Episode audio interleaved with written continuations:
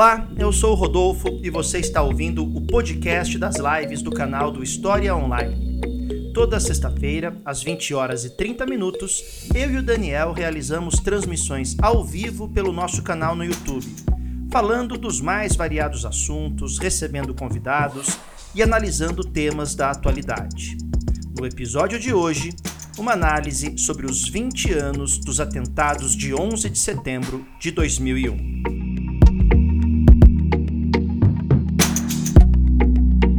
Boa noite, sejam todos e todas muito bem-vindos e muito bem-vindas a mais uma live de sexta-feira do História Online. Hoje, dia 10 de setembro de 2021, véspera do aniversário de 20 anos dos atentados de 11 de setembro de 2001.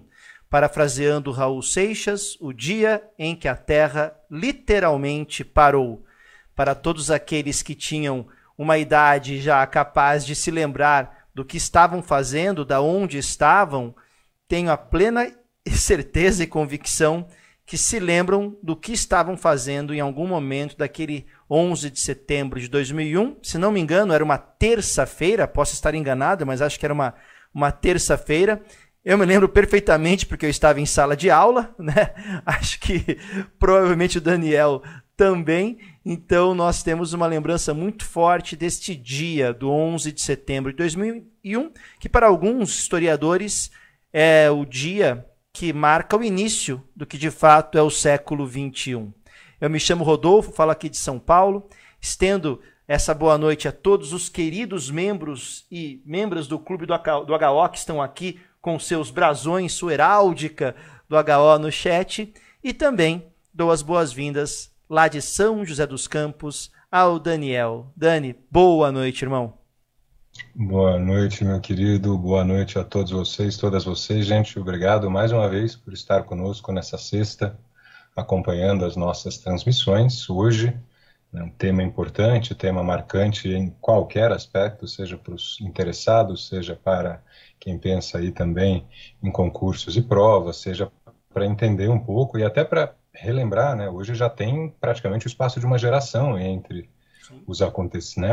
O, tempo presente e o acontecido. Então é algo que vai já vai ganhando áreas de, de passado um pouco mais distante, é interessante abordar. Por isso que, claro, a gente trouxe para vocês o tema. Todo ano se comenta alguma coisa, mas simbolicamente 20 anos, década redonda fechando, sempre é, é mais impactante. E num momento, claro, que não dá para não pensar na coincidência com a retirada, coincidência no sentido literal, né, incidência junto né, com a retirada né, do Afeganistão, enfim, tudo que tem aí na mídia a respeito disso. Tema forte, tema importante. Então, mais uma vez, meu irmão, sempre um prazer estar com você aqui. Estendo sempre o um abraço também à Ariela, que não aparece tanto na tela, mas é essencial para o nosso projeto, e a vocês, todos vocês todas que estão aqui conosco, seja membro aí do clube aparecendo no chat, seja os que nos assistem na parte, né, sendo aberta a live, mesmo sem ser membros aqui do clube. Obrigado, boa noite a todos. Pessoal, antes de começarmos a falar sobre o tema da live, os recadinhos de início.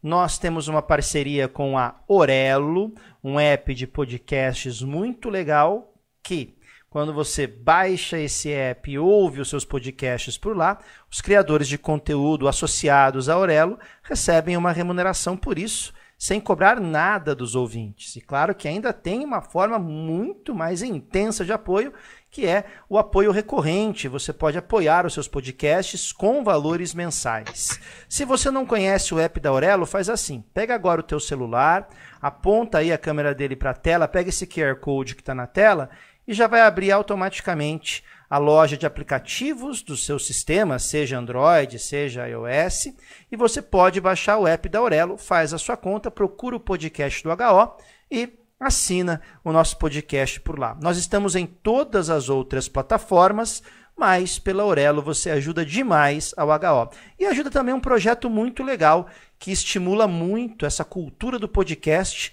e ajuda muito aos criadores de conteúdo. Então fica a dica aí para vocês para escutar o podcast do HO no app da Orelo. Tem conteúdo exclusivo para os apoiadores também. Vale a pena dar uma olhadinha em tudo que a Orelo oferece para vocês. E não é só isso não. Não é só isso não, porque semana que vem voltamos com a corda toda com o CMHO, né, Daniel? Exatamente, gente. Aqui um recado rápido para a gente encaminhar para a live, mas é importante. Para quem não conhece o nosso trabalho, nós temos um EAD e você, por esse valor, R$ 14,99, você pode pegar tanto o SEMI, que já está em andamento, quanto o nosso curso aprofundado de humanidades, que vem desde o começo do ano, quanto a revisão do ano passado, que ainda está no ar. Tudo nesse mesmo pacote, mesma coisa, gente. Dá uma olhada ali no QR Code ou clica no Seja Membro aqui. Para quem já é membro e para quem tiver esse interesse, esteja você nos vendo agora ao vivo ou nas nossas gravações, a partir da semana que vem, a semana aí que se inicia no 13 de setembro, aquele plantão que tem toda sexta-feira vai começar a ser mais direcionado para as provas. Ele já é o plantão de dúvidas, ele já é o momento da gente começar né, a tirar as dúvidas de vocês, receber as dúvidas de vocês, mas daqui para frente a gente vai trabalhar mais questão mesmo, porque estamos aí na um mês e meio de algumas das grandes provas, dois meses das outras, para que você que está inscrito e para quem tiver interesse venha, que agora a gente foca ainda mais nessa, nessa abordagem, certo, Rod? É isso aí, pessoal. E vamos lá. Vamos começar então a falar aqui sobre o 11 de setembro de 2001. Então, amanhã, sábado, 20 anos desse episódio.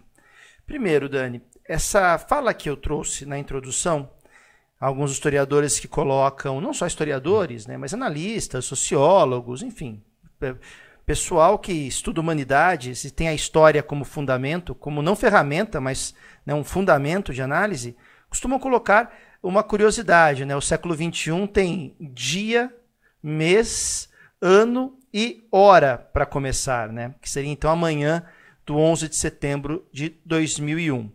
E é interessante porque, se a gente voltar um pouquinho na base teórica e lembrar do famoso Eric John Hobsbawm, que é um historiador que todo mundo conhece, para quem é vestibulando, sempre aparecem os textos dele nas questões de vestibular. E concorde ou não com as análises que ele faz do ponto de vista da, do conjunto teórico, uh, são análises relevantes, né? assim como também são análises relevantes, por exemplo, de um autor chamado Tony Judd, que é meio que um um antípoda do, do, do Hobsbawm, né? olha o século XX por outro aspecto. Mas a gente pega essa análise do Hobsbawm porque ela se tornou muito clássica. Né? O Hobsbawm fala de um longo século XIX, né? um século XIX que duraria mais do que 100 anos, porque ele seria um, um século que teria começado né, em 1801. Na verdade, ele fala não, o século XIX já começa em 1789, com a Revolução Francesa, ele começa antes, no século XVIII, né? E ele vai terminar somente em 1914, com a Primeira Guerra Mundial. Então ele teria começado em 1789 e terminado em 1914. Olha que interessante. É, seria um século que, por conta da Primeira Guerra Mundial, seria o fim daquele século XIX, e a Revolução Francesa iniciando ali o processo de derrocada do absolutismo e aquilo tudo. E aí, na sequência, né, ele fala do século XX, que foi o breve século XX. O século que durou de 1914, da Primeira Guerra Mundial, até 1991, a derrocada da União Soviética. Então, a derrocada daquilo que seria a ordem bipolar, ou mesmo uma ordem mundial definida ali por dois grandes sistemas. Né? De um lado, o capitalismo em seu formato liberal, e do outro, uh, o socialismo em seu formato soviético. Lembrando que há outras formas de capitalismo além da liberal, assim como há outras formas de socialismo além da soviética. Fazer uma equivalência inequívoca e direta entre capitalismo e liberalismo e socialismo e União Soviética é um reducionismo, né? Por isso que eu tomo esse cuidado. Então, o século XX foi marcado ali, em grande parte, por um capitalismo de viés liberal, com maior ou menor intervencionismo do Estado e assim por diante, e um socialismo soviético que também passou por mudanças, né? Desde o início da Revolução Russa até a sua derrocada na década de 80. Aí chegamos em 1991 com o fim da União Soviética. Aí de 91 até 2001 temos um período em que muitos arriscaram dizer que a vitória do capitalismo, a vitória da democracia e a vitória do liberalismo eram incontestáveis, a ponto de alguns historiadores, como Francis Fukuyama, famoso Francis Fukuyama, escrever um livro chamado O Fim da História. Dizendo a história, como nós conhecemos, uma história marcada por solapamentos violentos e revoluções e transformações inesperadas, esse modelo de história encontrou seu fim. É isso mais ou menos o que ele diz no livro. Né?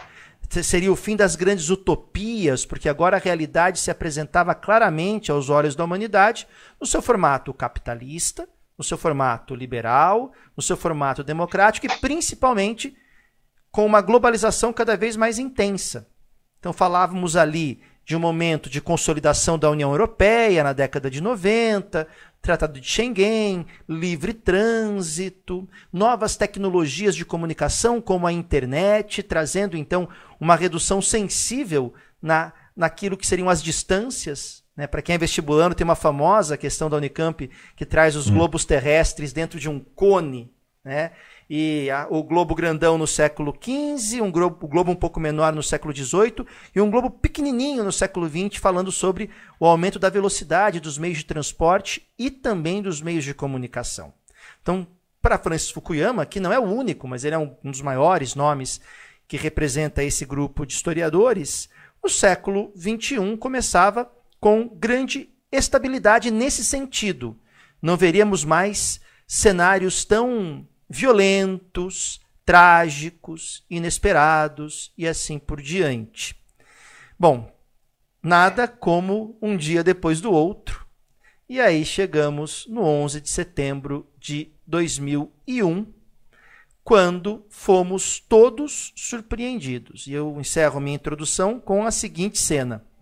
Imaginem uma pequena cidade do interior do estado de São Paulo chamada Garça, uma cidade que fica a cerca de 400 quilômetros da cidade de São Paulo, próxima ali de Marília, então ali na região mais centro-oeste do estado, oeste do estado de São Paulo, né? E às nove e alguma coisa da manhã, a coordenadora entra na sala de aula esbaforida, dizendo: literalmente, abre aspas, os aviões, os aviões bateram nos prédios. Bom, Garça era uma cidade que na época devia ter o quê? 25 mil habitantes. Se não me engano, não havia nenhum prédio ali. E o avião de maior porte que para ali passava, talvez fosse um teco-teco, um bimotor, quem sabe, né? Não dá mais do que isso. Claro que todos olharam para a coordenadora sem saber o que estava acontecendo. Eu era o professor em sala de aula. E não existia ainda essas TVs de tela plana, plasma, líquido, ah, era TV de tubo, né? E aí a gente liga a televisão e assiste ao vivo o choque do segundo avião e o colapso das duas torres. Então, isso dá uma dimensão do que foi o 11 de setembro. Se hoje qualquer coisa que acontece no mundo reverbera imediatamente, em 2001 ainda não era assim. Então, em 2001, o principal meio de comunicação mais instantâneo naquele momento ainda era a televisão. E nós ligamos as televisões, aí fomos todos para o pátio. Uh, tinha uma televisão que o pessoal utilizava para fazer projeção de filmes no pátio, né? Aquelas TVs de tubo de 40 e tantas polegadas, né? Uma resolução terrível. Hoje, meu Deus, não consigo ver nada. E todo mundo ficou ali assistindo aquilo em basbacado. A narrativa era: foi um acidente. Nossa, foi um duplo acidente. E na sequência a gente tem a confirmação que foi um atentado terrorista. Então eu quis mostrar que, né, ali em 11 de setembro de 2001, até na pequena e carinho, esse pequeno é com todo carinho, tá? A, a pequena cidade de Garça, onde eu estava dando aula lá em 2001, para um terceiro colegial, terceira série de ensino médio, parou-se tudo para ver o que estava acontecendo. E para terminar, eu me lembro que peguei um recado na caixa postal do meu celular e era um grande amigo meu que deixou a seguinte mensagem: Rodolfo, liga a TV. A história está passando ao vivo e desligou. Então é muito interessante porque ninguém estava dando muitos detalhes, mas você, eu acho que essa narrativa, né, Daniel, ilustra bem o tamanho do que foi isso, né? Sim, eu estava em casa, eu não dava aula no dia, eu já era professor. toco o telefone, Eduardo Noffs fica aqui meu abraço, meu querido colega de faculdade. Dani, você tá vendo TV? Eu falei, não. Falei, liga a TV. Falei, tá, em qual canal? Ele falou, cara, qualquer canal. Eu falei, Noffs, o que que tá acontecendo? Ele falou, não sei, tem alguém atacando os Estados Unidos. Foi esse o comentário.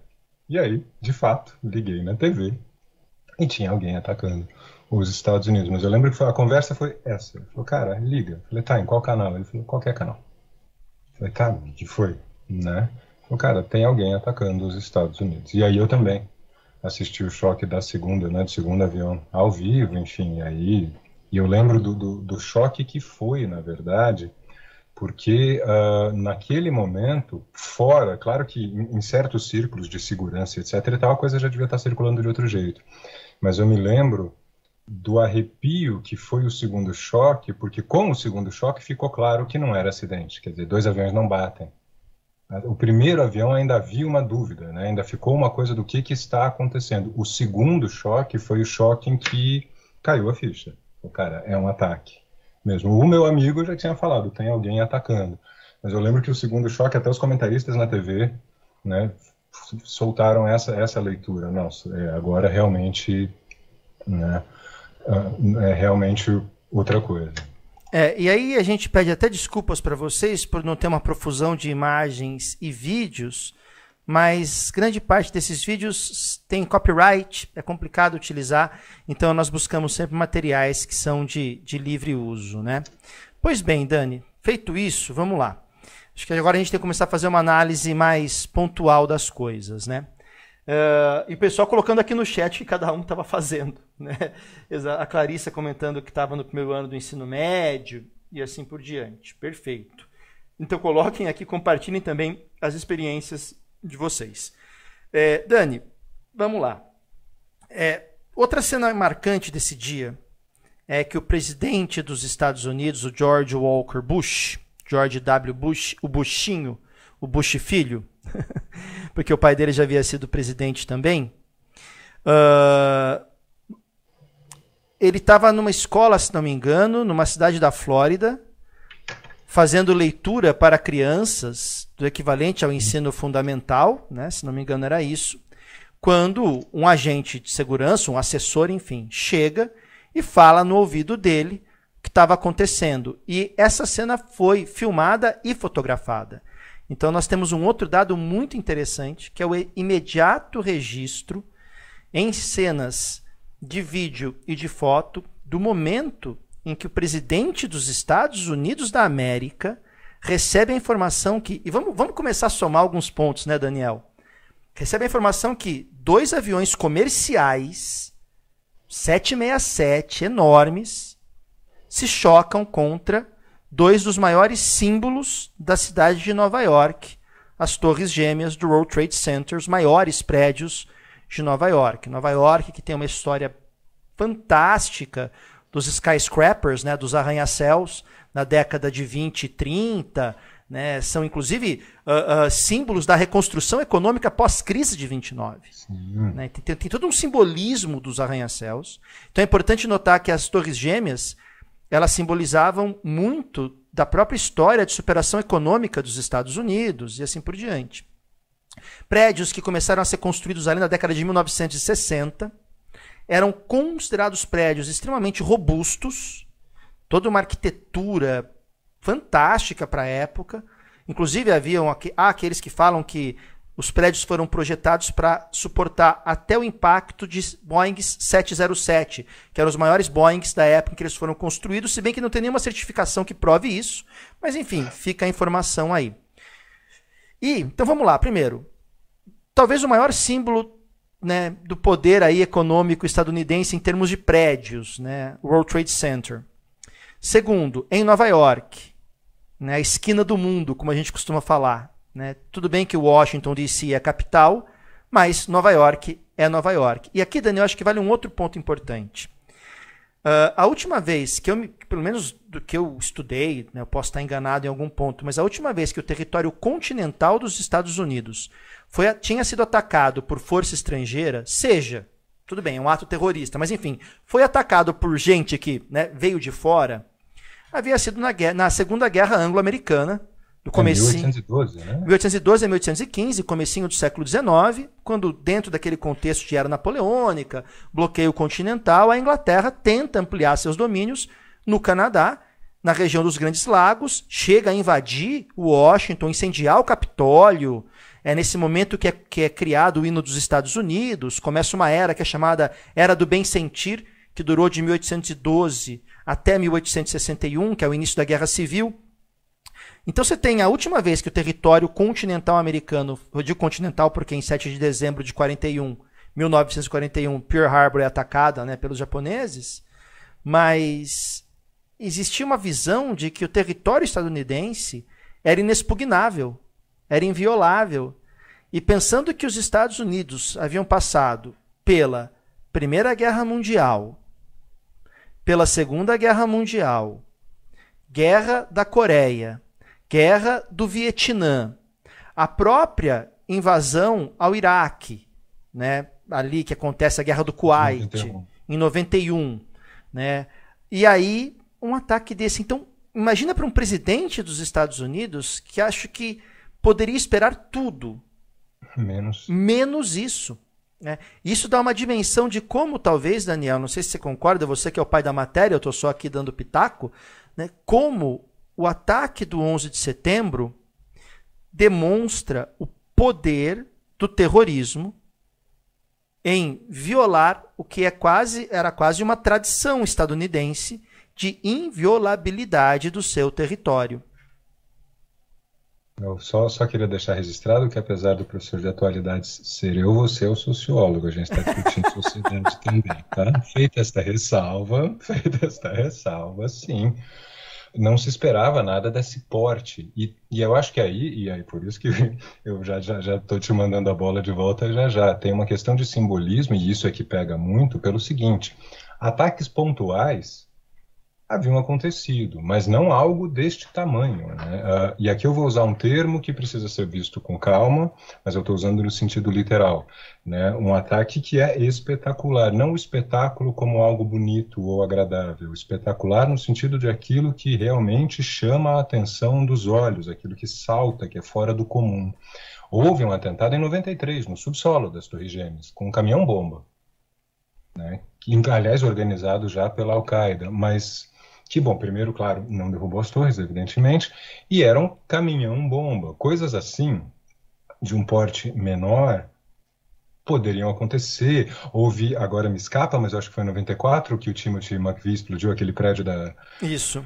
Em Oklahoma, né? Isso, isso, que, em Oklahoma. Que era um prédio, enfim, público americano. Havia, tem as milícias, tem algumas questões dentro dos Estados Unidos, mas assim, não tem comparação. Na verdade, não há ataque de poder simbólico comparável a esse ataque, eu acho que na história da, da, da, humanidade, até pela questão da mídia, até pela questão das coberturas, quer dizer, um ataque que o mundo viu ao vivo, segundo a Torre cair. Né? Quer dizer, não é uma notícia que te chega por escrito no jornal, é algo que de repente você está vendo ali acontecer ao vivo. E aí é que eu acho que pega, tanto que o Bush ele fica paralisado, né? A cena é, é, é super reveladora do, do, do, do, depois virou meme eu não acho que seja algo com que se deva brincar até porque é o que morre de inocente nessa história é um negócio absurdo não é nada para se comemorar mas ele trava. Ele, ele não consegue é. eu acho que nenhum chefe de estado ia conseguir assimilar a informação. Você imagina a gente fica só imaginando o cara chegou e falou para o presidente derrubaram as torres gêmeas. Oi né? Sai completamente do. As pessoas estavam literalmente paralisadas. Eu acho que é o mais próximo, de verdade, né, do, do, dia que, que chegar uma invasão extraterrestre. Se você olhar e falar, isso não está acontecendo, não é possível que isso esteja acontecendo. O, o, o dano narcísico, aí, a, a, ferida que fica é um negócio impressionante. É. Né? E, e trazendo de novo a questão simbólica para a nossa análise, a gente tem que lembrar que não, foi, não foram só as torres gêmeas. Né? Temos um uhum. avião que atinge também o Pentágono. E um avião que foi derrubado, caiu, enfim, né? mas que não chegou a atingir o alvo. E tudo indica que o alvo seria Capitólio, Casa Branca, porque ele estava indo em direção né, a essa região. Estava indo para Washington, né? É, ele, ele, é derrubado na região de Boston, se não me engano, né? Mas na Pensilvânia. Pensilvânia, é. Então, pertinho, Mas né? É, é, no caminho, exatamente. No caminho, exatamente. E aí, Daniel, é interessante porque se tem uma coisa que, que nos chama atenção na história, é o poder da queda de símbolos. Né? Uhum. Não se faz história sem derrubar símbolos. É, esses símbolos podem ser vivos, como, por exemplo, reis decapitados, podemos falar de Carlos I na Guerra Civil Inglesa em 1649, o primeiro rei a ser decapitado por um princípio iluminista, né? Podemos falar do próprio Luís XVI em 1789.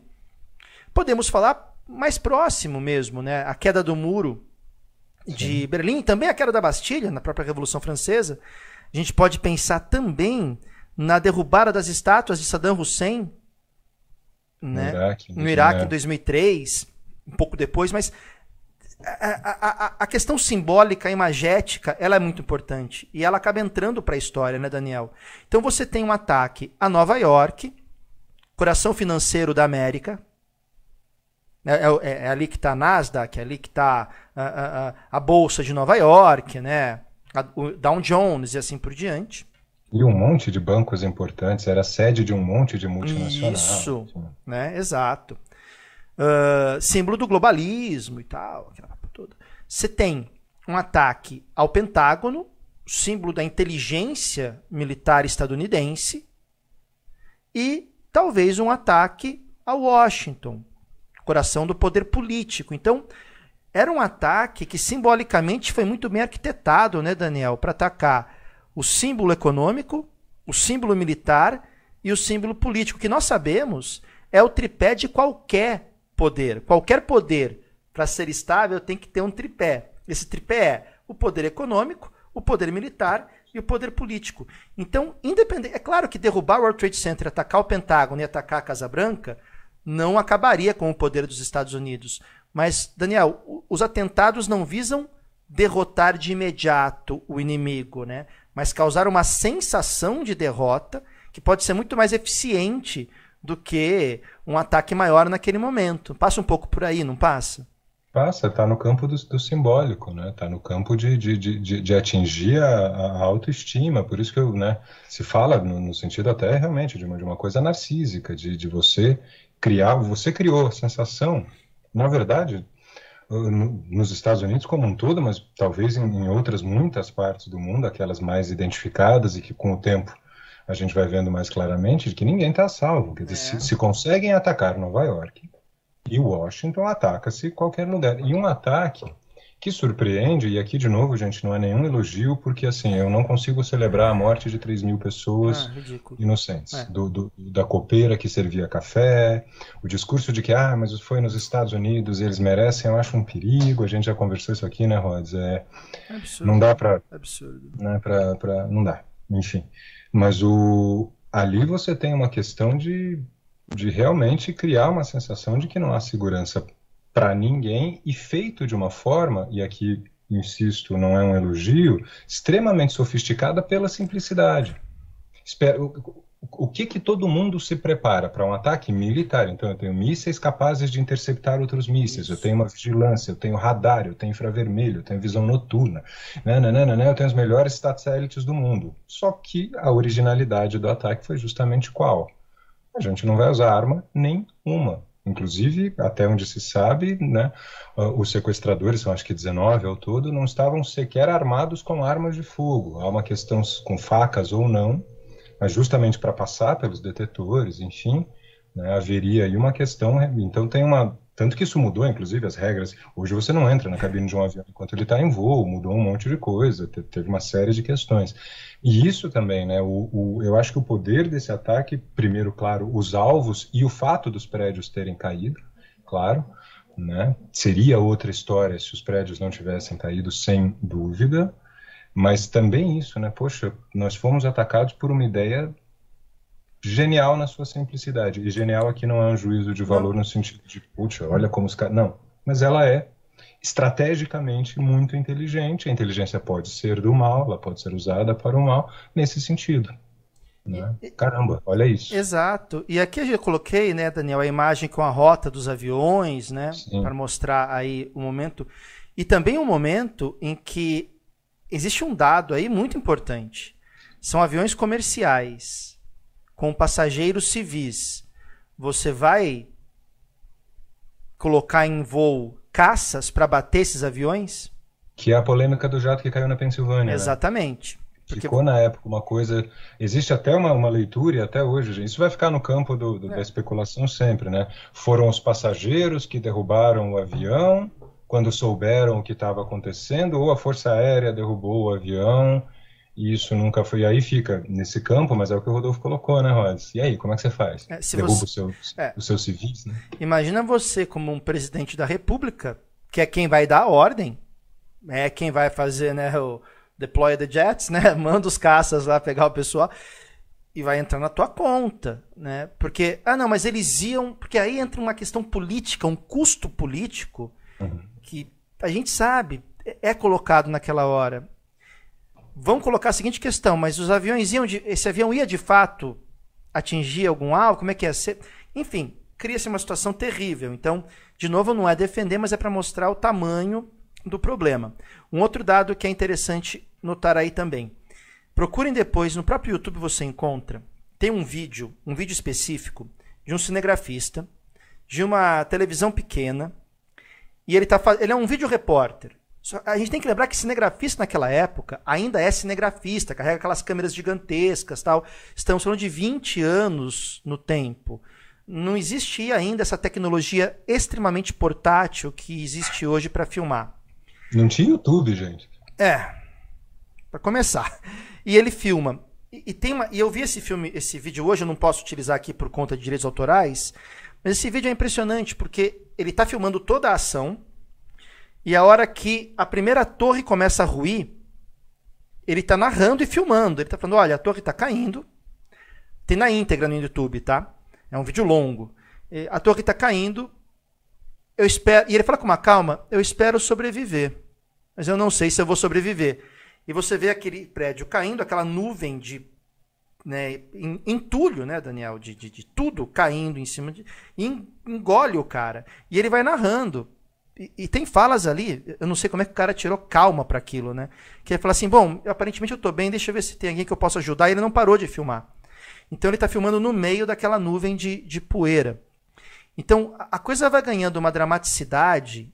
E aí talvez você fale assim: poxa, Rodolfo, mas tem inúmeros outros atentados ou ataques foram cometidos fora dos Estados Unidos. Eu concordo com tudo isso. A questão é: esse ataque ele foi 100% filmado registrado, ele ganha uma relevância histórica como documento, entendeu?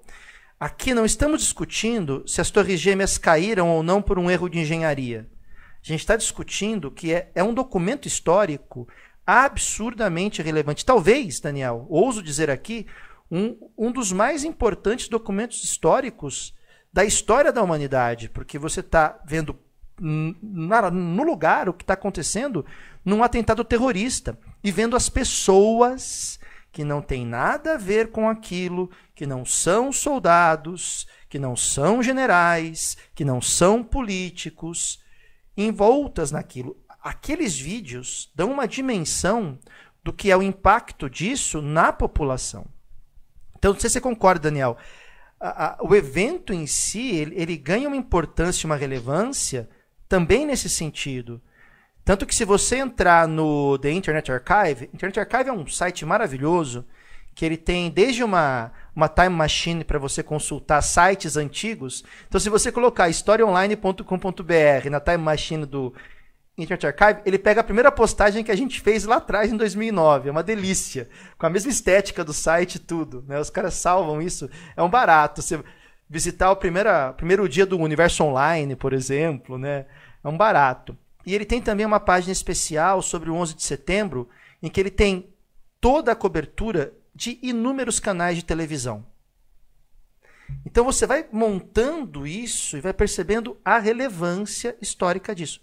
Não quer dizer que esse atentado foi mais ou menos importante do ponto de vista humanitário, se é justo, nada disso. Mas, Dani, eu não me lembro de ter um documento histórico tão vivo quanto esse, né? Todos esses relatos. E você, como historiador, pode trazer para a gente também a relevância disso. Não, eu, eu, concordo com você e, e, acrescento. Eu acho que não tem um atentado mais. De, a, a, depende, claro, de novo, gente. Né? Qualquer pessoa morta num atentado né, não deveria ter sido morta nesse sentido, que fique claro, mas não há um atentado uh, dessa, dessa relevância pelas consequências geopolíticas também. Quer dizer, a própria escala de mortes, que é completamente fora da média, e a não ser que você traga para dentro da categoria de terrorismo atos que ocorrem durante guerras, fora de uma guerra declarada, não há um ataque que tenha matado tanta gente ao mesmo tempo, em tão pouco tempo, enfim, né, civis, basicamente, e a relevância geopolítica e todo, tudo que vem dele, porque a gente não pode isolar né, o que vem dele depois, se a gente for pensar em termos de relevância do fato. Então não tem, eu acho que não tem outro atentado tão marcante. Tem toda a questão da documentação que você brilhantemente colocou, Rods, tem toda a questão né, do quanto. E, e isso, né, essa, essa sensação né, que o mundo inteiro para para assistir. A Terra parou, literalmente. As pessoas, em qualquer lugar, todo mundo que tinha alguma idade lembra do que estava fazendo. É, me, me, digam, por favor, vocês que estão aí no chat, puxa, pergunta retórica, mas, mas real também. Né? Quem acompanhou, consegue pensar em outro momento que o planeta assistiu ao mesmo tempo ao mesmo evento? É uma dessas coisas né? Eu, assim, de bate-pronto, eu não consigo pensar num outro evento que tenha parado, né, plantão em todas as televisões do planeta e né, nessa escala o mundo parado para ver o que estava acontecendo. Não tem, é. não consigo pensar. Exato. Bom, Daniel, aqui eh, você colocou para a gente num slide, né, os dados do ataque, né? Dá uma Sim. constrói para a gente então, uma, uma, reconstrua para a gente então aí um pouquinho de como foram feitos os ataques. É, aí tudo nos horários locais, tá, gente? Horário de Nova York, como nós temos pessoas nos assistindo aqui de vários lugares do mundo, né, e do mundo mesmo, fica aqui um abraço para quem nos assiste, né, de Angola, Moçambique Portugal. Nós temos a felicidade de ter seguidores aqui em outros lugares e também no Brasil com seus fusos. Esse é o horário local, tá? São os horários locais. E aí você tem quais eram os voos, para quem quiser depois conferir, e os, os intervalos, né? Você vê aí direitinho né, como a coisa começou, depois a gente vai até mostrar alguns gráficos para vocês. Né? A Torre Norte vai cair em uma hora e, e, e pouco. Né? As duas torres caíram mais ou menos em uma hora e meia, que é um tempo longo, é um tempo que aquilo ficou. E também acho que isso teve, né? Porque é, é difícil, pensando ainda nas colocações que você fez, Rod.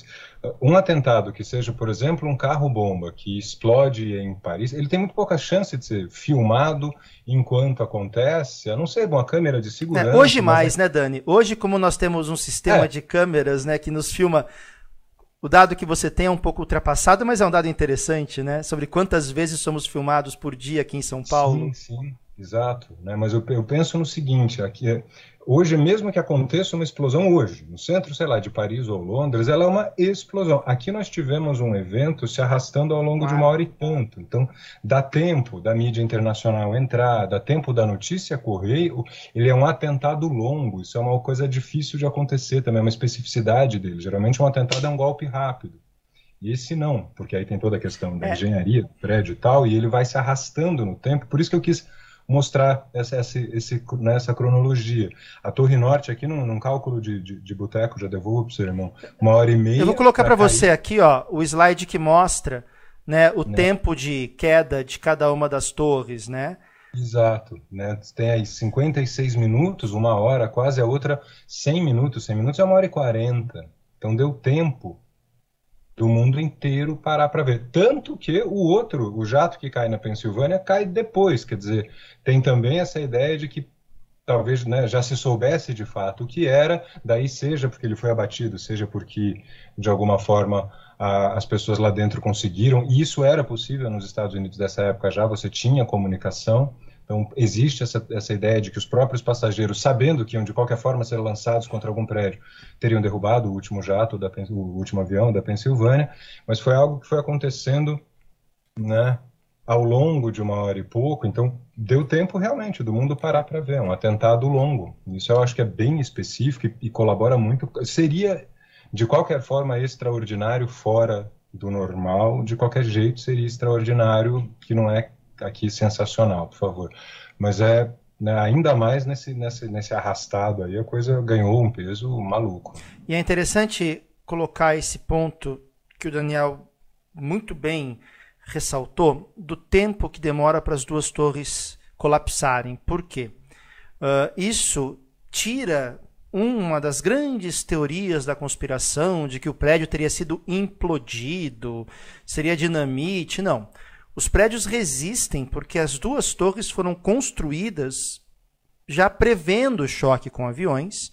Eu estava lendo um artigo esses dias sobre o grupo de engenheiros que, logo após o acidente, começam a fazer todos os levantamentos. Foi uma, foi uma força-tarefa para entender o porquê que os prédios colapsaram e por causa do tempo. A construção do World Trade Center ela tinha uma série de elementos interessantes. Eu não sou engenheiro civil, não vou falar aqui, não vou dar canelada, mas pelo que eu li ali nos artigos, no relatório, né? Um tipo de uma espinha dorsal extremamente resistente que servia de apoio para as lajes, para que não acontecesse o evento de flambagem. Flambagem é aquela torção. Quando você pega uma latinha de alumínio e você espreme a latinha assim, pega uma latinha de alumínio, de, de refrigerante, de cerveja, e começa a espremer ela em cima e embaixo, você vai notar que ela não amassa uniformemente. Ela começa uhum. a torcer. E depois, quando chega num certo ponto de torção, rompe-se ali alguma resistência e aí ela cede. Os prédios muito altos podem fazer isso. Se você não fizer um cálculo muito preciso e tal, eles sofrem essa flambagem, que é essa torção. Como o World Trade Center, as duas torres eram enormes. Então tinha que ter uma resistência muito grande. Tinha também revestimento contra incêndio, tal, quer dizer, demorou para cair porque as torres tinham um preparo muito adequado e resistente para acidentes aéreos. Claro, são construções da década de 1960, então não estavam prontas para aviões tão grandes, tão maiores e assim por diante. Mas assim, ah, não ia cair, foi uma explosão, parará, parará. Então, os relatórios, os engenheiros, todo mundo que estuda isso com seriedade, que tem histórico, que tem relevância na área, aponta para isso. Que olha, caiu, resistiu demais até. Resistiu é, uma hora e quarenta. Né? demais, né? Tanto que uma outra questão importante, que também eu li sobre isso, aquele momento em que você vê os bombeiros, os policiais subindo na torre para salvar pessoas, eles têm a informação de que o, o, o prédio era resistente ao choque contra aviões. Então, essa era uma informação que era comum ali no uh, uh, para quem tra... Bom, se você é um bombeiro que trabalha em Nova York, se você é um policial, você tem acesso a essas informações. Né? E é claro que a inteligência do Corpo de Bombeiros de Nova York, assim que fica sabendo do acidente, vai, busca, vai buscar as plantas, os projetos. Poxa, e aí? Né? Até porque os caras têm que saber se tem algum ponto de fuga, por onde retirar as pessoas e assim por diante. Então, só para derrubar uma das grandes teorias da conspiração, a gente sabe que o 11 de setembro é cheio de teorias, né? Perguntaram aqui se indicamos algum documentário. Eu não arrisco, porque é, eu acho muito complicado, né? Uma cultura muito mercadológica de se vender o, o verossímil mais sedutor do que a verdade que às vezes não é tanto sedutor, eu não vou me arriscar. Mas tem esses dados. E mais um ponto, né, Daniel, que também choca. Aqui vou projetar uma outra imagem, né, mostrando a localização dos prédios e a rota dos aviões também. Mas uma outra coisa que choca, né? Como são, vamos lá, 100 minutos de um dos prédios, aproximadamente 56 minutos do outro prédio, acontece aquele fenômeno das pessoas começarem a se jogar dos prédios. E isso sendo captado por câmeras, que traz uma outra dimensão extremamente nova. É isso que o Daniel colocou. Um carro-bomba, você não vê a vítima num processo de, enfim, né, morte. Né? Você tem a explosão, e claro. E aí há um cuidado de não mostrar as imagens e tudo isso. Eu me lembro quando teve aquele atentado no metrô da Bélgica, né? Quando que foi, Dani? 2016? Por aí. Por aí. Que uma amiga minha, amicíssima, morava em. Acho que ainda mora em Bruxelas e estava no horário que ela ia para o trabalho. Né? E a hora que eu fiquei sabendo que. E ela ia de metrô, né? Que ela sofreu. Que teve um atentado lá, você gela, né?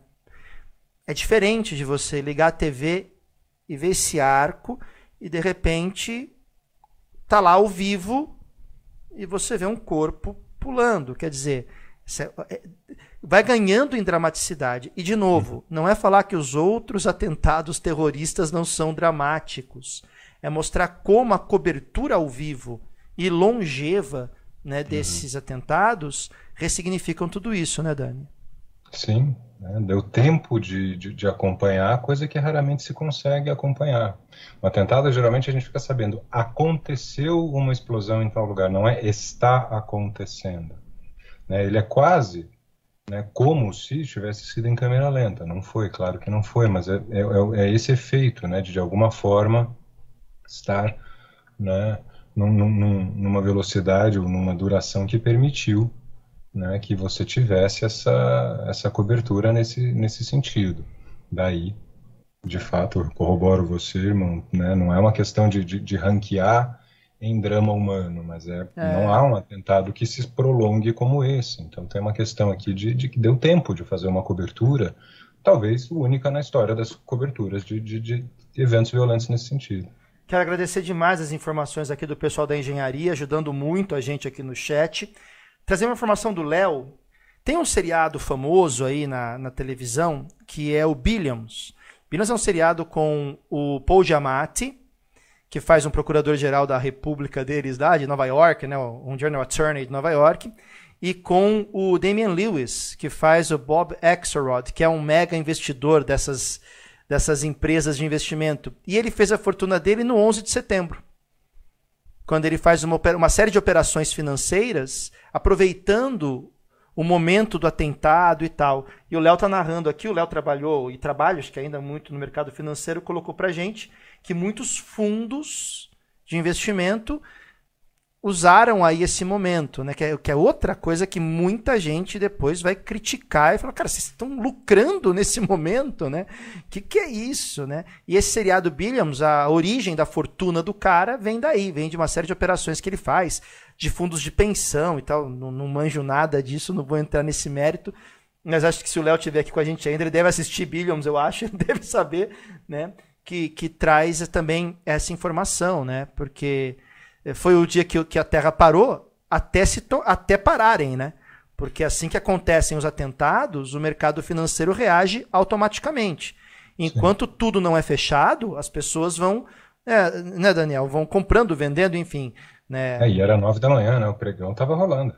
É, né? Então é, é muito assustador tudo isso, né? Bom, mas vamos lá. Aqui a gente começa a fazer um outro dado, né, Daniel? A gente começa. Já, ó, já estamos com uma hora de, de live, eu nem vi passar, cara. Né, então vamos lá. A gente começa a pegar um outro dado, que são os impactos, né? Para quem estava lá, para quem vivia em Nova York. A gente tem impactos para nós até hoje, a maneira de viajar, né, o que o Daniel colocou, né? O que você pode ou não levar numa cabine de avião hoje, né? Poxa, mudou. Talvez para quem estava nascendo ali em 2001, ah, tá, viajar de avião é isso. Não era. Né? Não era. Não, não, era nada disso. Né? E eu conto uma história, Daniel, interessante. E acho que você também deve ter histórias como essa, para mostrar como uh, os atentados terroristas impactam a vida das pessoas comuns, como eu e você, qualquer pessoa aqui que esteja assistindo com a gente. Eu me lembro que eu estava uma certa feita em Paris, visitando a Conciergerie, que é a antiga prisão da Revolução Francesa, fica bem no centro de Paris ali, né, próximo a Notre Dame, bem próximo mesmo. E eu estava visitando a região ali onde, em tese, era a cela em que a Maria Antonieta ficou um tempo preso, quando um camarada chegou, Daniel, tirou a mochila, colocou a mochila num no canto chão. e saiu. Bom, né, sociólogo, professor de história, né? Isso foi 2011, eu acho, 10 anos depois. Eu olhei aquilo, achei estranho, né? Procurei um segurança, falei, olha, é, tem um sacador aqui, uma bolsa aqui no ato. O cara falou aonde? Eu falei aqui. Ele passou um rádio no ato e começou um processo para evacuar imediatamente. No final não era nada, era uma equipe de filmagem, só que você sabe, tem país da Europa que se o cara faz isso, né? então assim, olha o impacto disso. Imagina para quem mora em Nova York, para quem mora em outras cidades que também sofrem atentados, claro, não só Nova York, mas, por exemplo, em outras regiões do mundo, seja no Ocidente, no Oriente, o impacto para quem vive uma situação como essa, né, e os traumas que ficam, concorda, Dani? Concordo, porque ficou uma coisa de que, na verdade, não, né, além de mudar a questão do voo, dos protocolos todos, tudo virou suspeita de ataque terrorista, né? Que é essa questão. Eu tenho um amigo, eu não passei pessoalmente. Não, mentira, eu passei uma vez por uma situação que eu até já narrei aqui. Não fui almoçar num restaurante e quando a gente viu, o restaurante estava cercado porque tinha uma mala esquecida na rua e aí tinha que ver o que era a mala. E um amigo meu no aeroporto teve que voltar correndo. A, a, a, coisa ganha até ares meio, meio cômicos quando contada assim, porque ele esqueceu também uma mochila e um pôster, e era um cano, né? E quando ele viu, estavam os policiais cercando a mochila e ele vem correndo, ele, ele contando, vocês desculpem porque eu não consigo não rir, porque a pessoa é muito engraçada. Ele, please, please, don't shoot my poster, don't shoot my poster. Por isso, né? Porque, claro, você sabe que aquilo é um pôster, mas né, você deixa um cano de papel, um tubo, de, né, deixado ali encostado. Ele foi também, assim, uma coisa boba, ele foi estava cansado, estava viajando, deixou a mochila e foi pegar alguma coisa num balcão quando ele se tocou né? Falou, nossa, nossa, é, já tinha policial chegando, ele don't shoot my poster, foi lá pegar. E aí os caras abriram para ver o que era. Falaram, peraí, agora a gente, né? Agora já, já começou a mobilização até ele conseguir explicar. Hoje vira, vira piada, mas é um reflexo é. disso, é. né? E, assim, e é, a gente ri porque não era nada. Bem podia ser. Bem, é, visitando uma vez o Museu da Armée lá em Paris, o esquadrão antibomba entrou e esvaziou todo mundo. Eu, eu, eu acho que, sei lá, vão achar que eu tenho alguma ligação, mas não, juro. mas é, e é super tenso, né? Extremamente. E eu passei por mais umas duas ou três situações parecidas, mas acho que duas tá bom para ilustrar. Então, falar um pouco do impacto, né, Daniel, de tudo isso. Aqui são fotos do Pentágono, né, Dani? Sim, sim, tem. Teve o ataque ao Pentágono também, gente. A gente não vai entrar de novo nas, nas teorias tem uma série de questões, tá? Mas o, se vocês quiserem, tem muito relatório, tem inclusive um pedaço da fuselagem colocado aqui na. Essa foto, a primeira foto é interessante porque ela tem um pedaço da fuselagem com a pintura da, né, da companhia aérea cujo avião teria sido né, o, o, o que atingiu aí. Aí o pessoal fala, poxa, mas não tem o formato de um avião. O pessoal da engenharia explica que não é bem assim, um avião não vai deixar o recorte dele na estrutura em que ele entrar, enfim, está aí.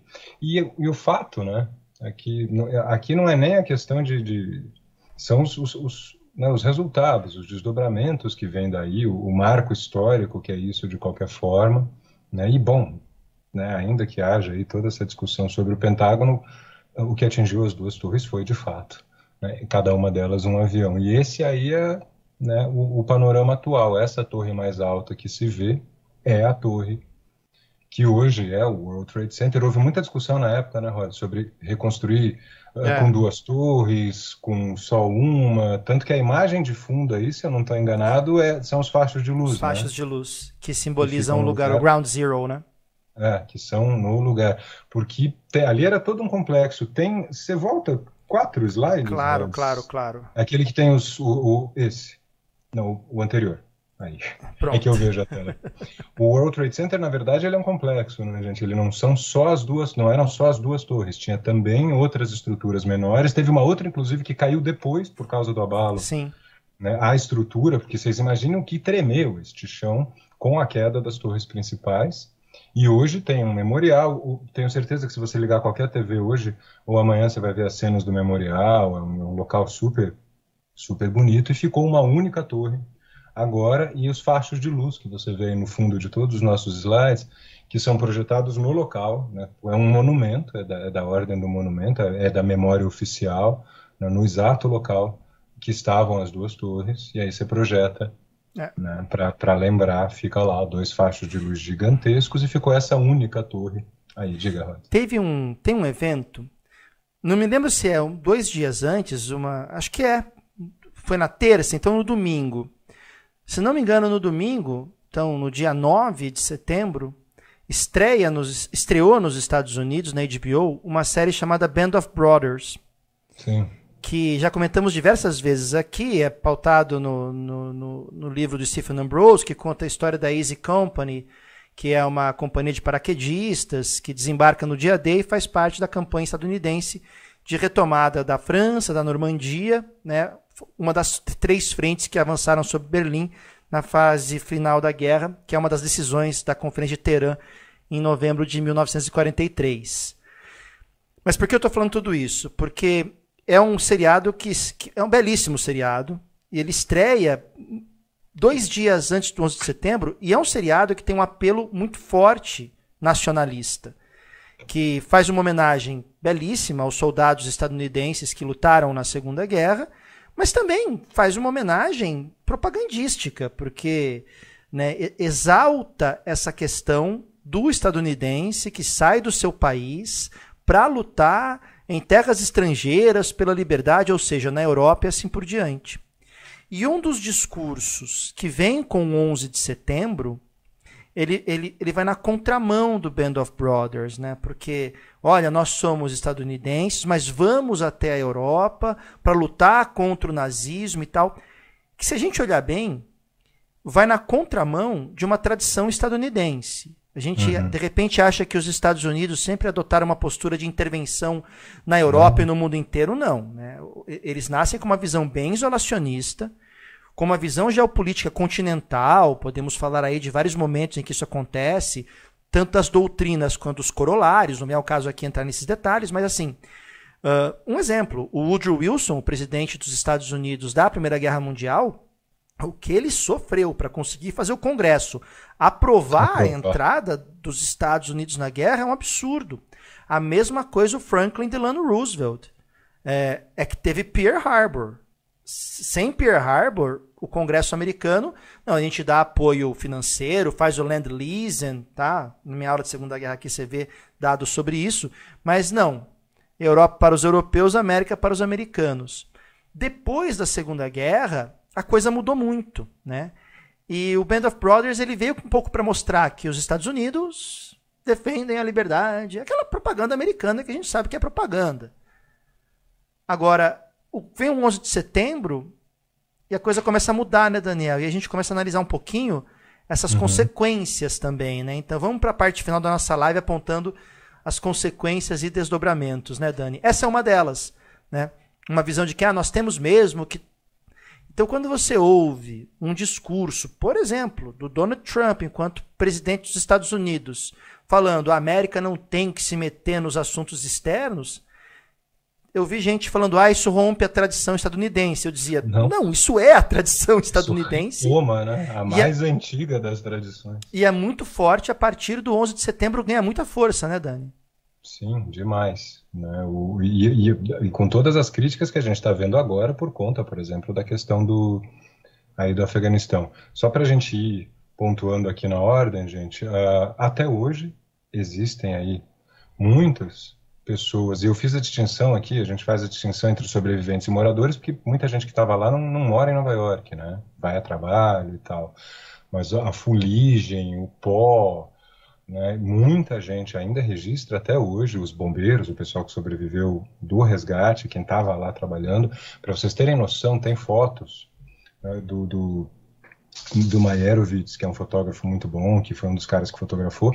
Ainda tinha fumaça saindo cinco semanas depois né, do incêndio que veio depois da queda das torres, quer dizer, veio, né, já vem pegando fogo, enfim.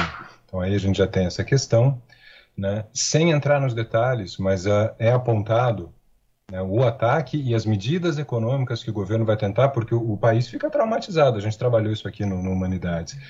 O medo de um ataque, a recessão que a economia mundial sofre, e aí, o, infelizmente, a gente está num momento em que essa comparação é fácil, lembra um pouco a questão da pandemia. Ninguém queria viajar, então, assim, isso tem um impacto econômico de fechamento de negócios e tal, que hoje é até mais fácil de explicar por conta da pandemia, mas que vai levar o governo dos Estados Unidos a tomar medidas para reaquecer a economia que depois vão refletir lá na crise de 2008. Medidas que foram tomadas em 2001 e depois se tenta um ajuste de curso a partir de 2006. O Alan Greenspan, presidente do, do Fed, do Banco Central Americano, né, quem for aqui do, do clube dá uma passada na aula sobre crise, que isso está bem detalhado lá, e tem lives abertas sobre. Tem uma live nossa de 2018 sobre os 10 anos da crise, em que a gente aborda isso também, para quem não é do clube. Essa é uma questão. E a guerra contra o terror, né, Rod? Que a gente vê aí que trouxe uma série de consequências, inclusive que vão muito além no sentido de criar toda uma imagem de toda uma população que ficou uma imagem muito negativa, né? A produção cinematográfica né, vai contribuir muito para isso também. Com o final da Guerra Fria saem os os, os inimigos com aparência do leste europeu. Por um breve momento ainda não, porque nos anos 90 temos a guerra da Iugoslávia e tal, então ainda existe um ou outro ponto ali trabalhando com fisionomias e nomes e também sotaques, porque Hollywood é ótimo, né? É. Hollywood todo mundo fala inglês, quem é estrangeiro fala com sotaque, eu acho um barato isso. Mas enfim, né? Mas logo depois você começa a ter a produção de inúmeros filmes mostrando que o, o grande inimigo ele é muçulmano. Né? E aí você vai criando estereótipos em relação às vestimentas, em relação à língua e assim por diante. Então, muito bem colocado, Daniel. Também temos uma questão importante. É uma frase que, se não me engano, é do Obama, que diz: o preço da liberdade é a constante vigilância. Uma frase que mais ou menos isso que e é o Obama, Obama, Obama, que é nada mais nada menos do que, em outras palavras, o sentido do ato patriótico, né, do Patriotic Act, que dá uma é, ele, assina, ele assina o segundo, né? O exato. primeiro é do Bush, ele reforça. Ele reforça, exato, e que viola uma série de direitos individuais garantidos por Constituição é, um dos exemplos é uma prisão preventiva por 30 dias para pessoas suspeitas de terrorismo, mesmo sem a existência de prova ou, ou substancialidade. Tá Nossa, mas é, é os Estados Unidos. É o país que a gente aprendeu em filme que qualquer coisa os caras processam. Né? Então, para você ver. Então, um país que tem como base cultural ali a, a visão da liberdade individual, tudo, isso também é, é gravemente afetado, né, Daniel? E muda muito o, viver o cotidiano do país nesse sentido. Então, isso também é impactante. Agora, eu, como sou um crítico veemente da indústria cultural, coloco sim muito da produção cinematográfica e também televisiva contribuiu demais, surfou nessa onda, porque dá dinheiro, lógico. E tem aqui, faço uma crítica aberta, né? Comentava com o Daniel nos bastidores, o Daniel concorda com a crítica, né? Sobre documentários. Aquele famoso 9-11 Fahrenheit do Michael Moore, né?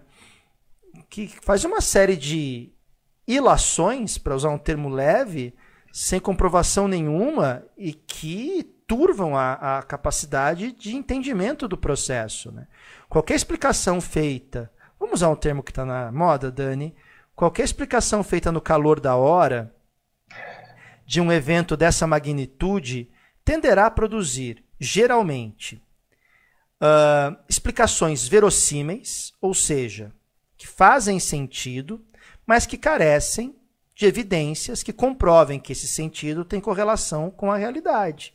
Uhum. Então, a, avaliar um, o, o que foi exatamente, o tamanho, as dimensões, as causas, isso vem com o tempo. Isso é, é, é tarefa de estudos e mais estudos. Né? Então, é inegável que houve sim um, uma produção cultural muito intensa nessa época da indústria cultural, que colaborou muito para esse dado que o Daniel colocou no slide, que é a islamofobia, né, Dani? Sim. E aí a gente tem, inclusive, né, uma resposta. Eu coloquei em, em, em, inglês, porque é assim que, que na época já se falava, isso aí vai ter um blowback, né? A gente vai tomar um contragolpe, porque isso também do outro lado vai ser utilizado para mostrar, tá vendo? Eles querem acabar com isso aí alimentou o extremismo. Não, de novo, gente, quem não era extremista não virou extremista por isso, mas isso é uma propaganda que serve muito bem aos grupos extremistas no sentido de mostrar, olha como nós estamos sendo representados, olha, né, olha o que se diz. E isso vai alimentar uma série de ressentimentos. É claro que isso tem uma escala que é psicológica e individual, que é, que é impossível de avaliar assim de forma leviana e rápida, mas que é importantíssima. Tem a questão dos gastos também. Aqui a gente não está frisando tanto, gente, a invasão do Afeganistão, porque a gente já fez, nossa, nossa né? Várias lives recentes sobre isso. Quem quiser acesse aqui, fique à vontade, tá? Mas claro, tá aí a guerra do Iraque também, o uso de drones, tal.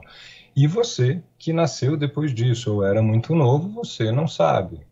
Mas a, a internet, né, que é o que a gente estava falando aqui do Patriot Act. O Patriot Act é o ato que permite, dentro e fora da internet, mas dentro também, a vigilância sobre as comunicações. A, a internet estava ganhando um certo embalo nessa época, a internet que a gente usa hoje, quando veio essa lei, E aí você entra em tudo que a gente já discutiu aqui em outros momentos também, a questão tanto de algoritmos e como tudo isso vai ser desenhado, né, e quanto a vigilância sobre a internet mistura estratégias que são estratégias de mercado, mas também de governo.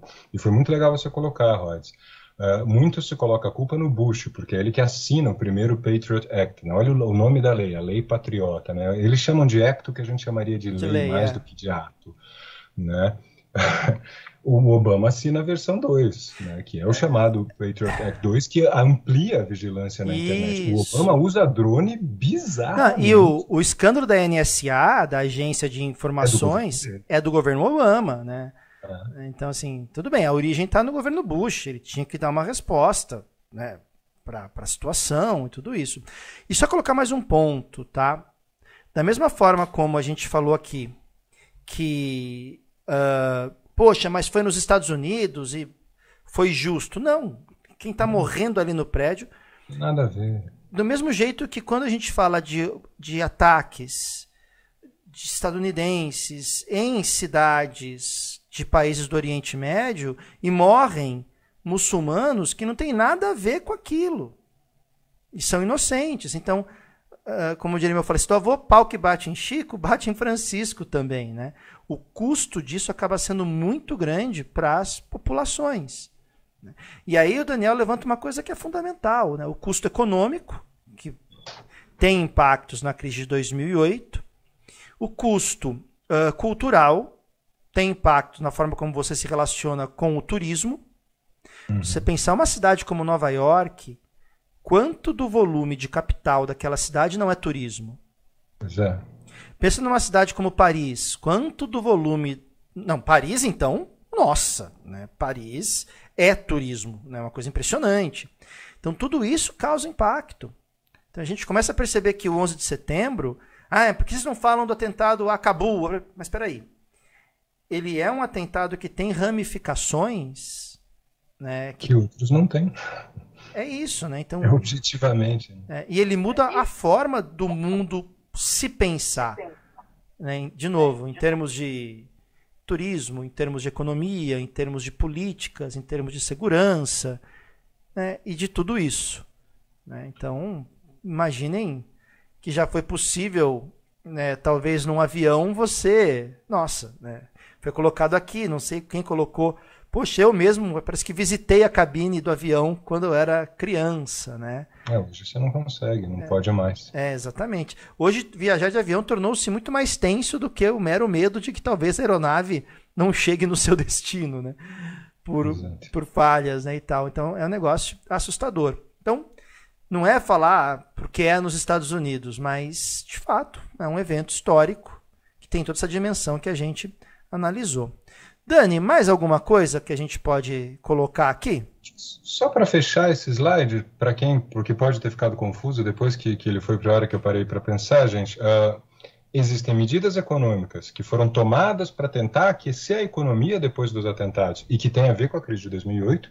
E o gasto com as guerras ao terror houve na época da crise de 2008 quem fizesse essa crítica. Se esse dinheiro não tivesse sido gasto com a guerra do Afeganistão e do Iraque, o governo dos Estados Unidos teria dinheiro, talvez, é uma especulação, mas isso pode ser colocado, talvez alguns de vocês tenham visto, haveria dinheiro para socorrer as empresas e os bancos e as famílias, enfim, numa, de uma forma que não houve. Quer dizer, isso poderia, de alguma forma, ter tornado a crise menos, menos grave. Quer dizer, aí você tem duas questões, né? Quer dizer, a crise como resultado, entre outras coisas, de medidas econômicas do governo dos Estados Unidos na época de tentar reaquecer a economia, nós discutimos isso tanto no nosso curso fechado, quanto tem uma live de 2018 a respeito.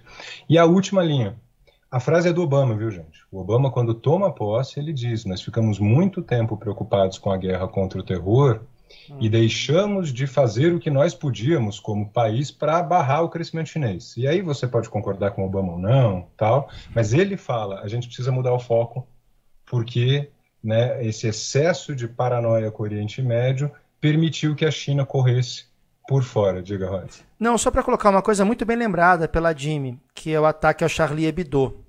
Sim. O ataque ao Charlie Hebdo, Jimmy, ele é muito rápido. Ele acontece, né? A redação é invadida pelos atiradores, acontece tudo aquilo.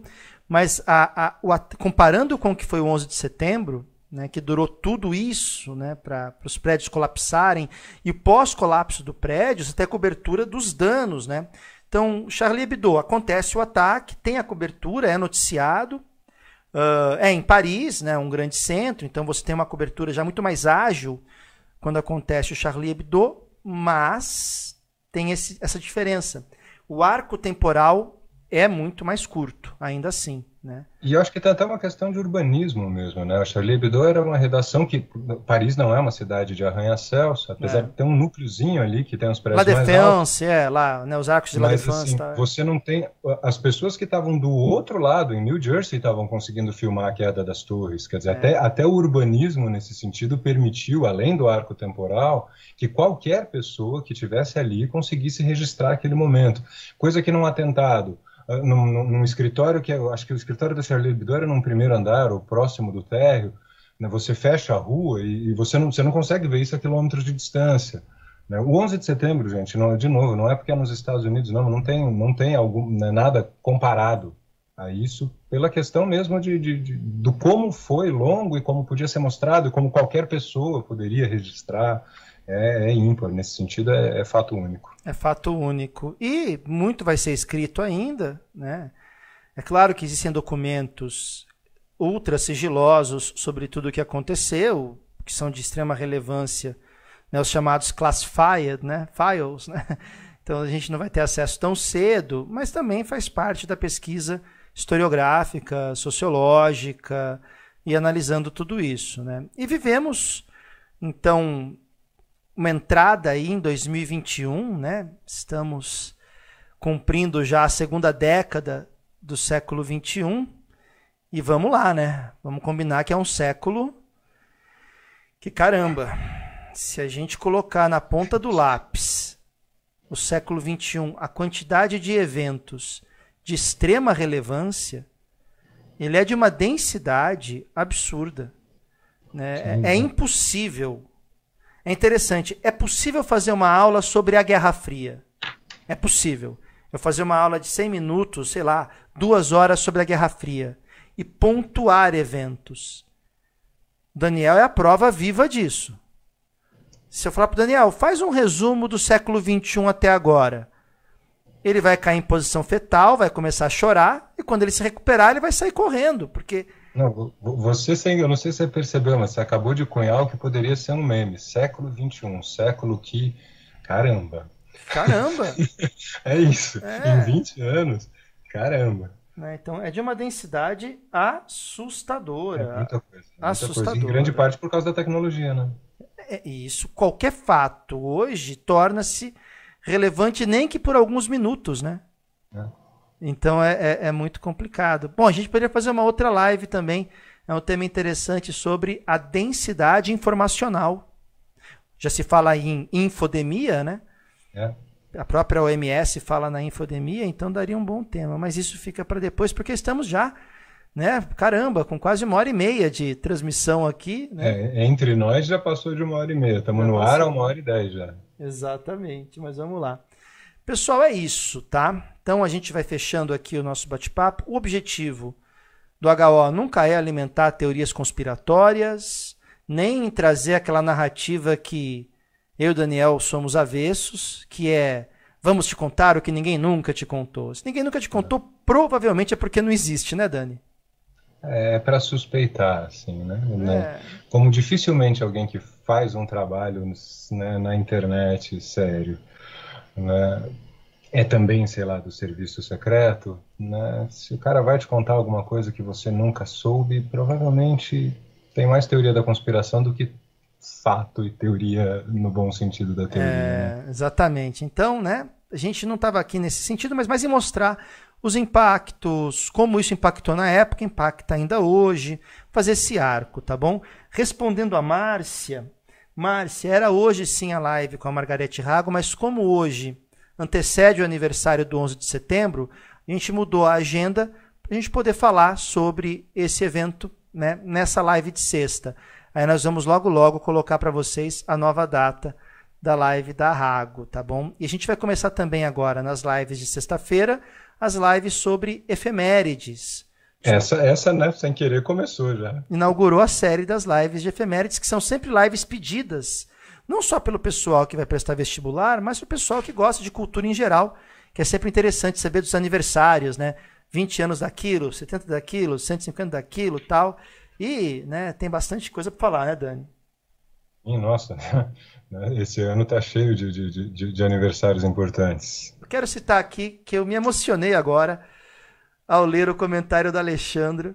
Estava respondendo. Por favor, que nos chama de dos meninos dela, meus meninos. Alexandre, é um carinho que, nossa, o sorriso na minha boca acho que é a resposta que eu posso te passar. A gente está morrendo de saudade de você também. Não vejo, não vejo a hora de aportar aí na terrinha, né? Já estou morrendo de saudades. Não vejo a hora de me esbaldar em pastel de nata tá? Tomar um porre de ginginha, sair lambendo o chão da Praça do Comércio, rolando até o cais ali, né? E ser levado flutuando até Belém. Vamos lá, né? Quem sabe então, né, Daniel? Grandes planos, grandes, grandes planos. planos. Vamos pôr em prática. Vamos pôr em prática isso aí. Quem sabe a gente faz documentário do HO sobre isso. Mas enfim, obrigado, né, Daniel? A Alexandra é sempre muito carinhosa e tocou fundos sermos chamados de meus meninos, né? Adorei, Alexandre. Obrigado, querida. Mas é isso, pessoal. Eu vou me despedindo de vocês por aqui. Tem muita coisa ainda no HO. Final de semana tem vídeo. Semana que vem voltamos com tudo a 100%, né? O, a, o tudo. Então a gente vai se comunicando, tá bom? A todos e todas, meu muito obrigado. Um abraço forte. Aproveitem o final de semana. E salvo algo fora do comum, por favor, não, por favor, não. A gente se vê, né, em live como essa na próxima sexta. E agradecer demais a Ari, sempre nos bastidores, dando aquela enorme força, e ao meu irmão Daniel, sempre aqui comigo, né? Não importa se a gente está morto, cansado, arrebentado, um fala com o outro, o outro fala com um, e vida que segue, né? E vamos que vamos, né, Dani? Então, querido, um grande abraço aí, um beijo em ti, saudade também. Beijão para você e para a Ari também. A Ari está aí no chat, gente. Né? E a todos vocês, todas vocês que nos acompanham, retomando o recado do Rod, semana que vem, né? independente de qualquer coisa, nós estaremos né, no ar já na segunda de manhã com o SEMI e já na segunda tarde com Humanidades e também reforçar aquele lembretezinho do começo daqui para frente os plantões de sexta-feira do SEMI para quem está focado em prova passam a ser também focados em exercícios. Traga as dúvidas que você tiver, mas a gente vai começar agora, tem um mês e pouco, dois para as provas. Agora a gente começa a focar de vez nisso. O SEMI já é focado em prova e agora os plantões passam a ser ainda mais. Muito boa sexta a todos vocês, todas vocês e a você que nos escuta no futuro, em qualquer outro lugar. Que seja um ótimo dia ou noite daqui para frente, gente. Um grande abraço muito obrigado por estar sempre aqui conosco. Boa noite.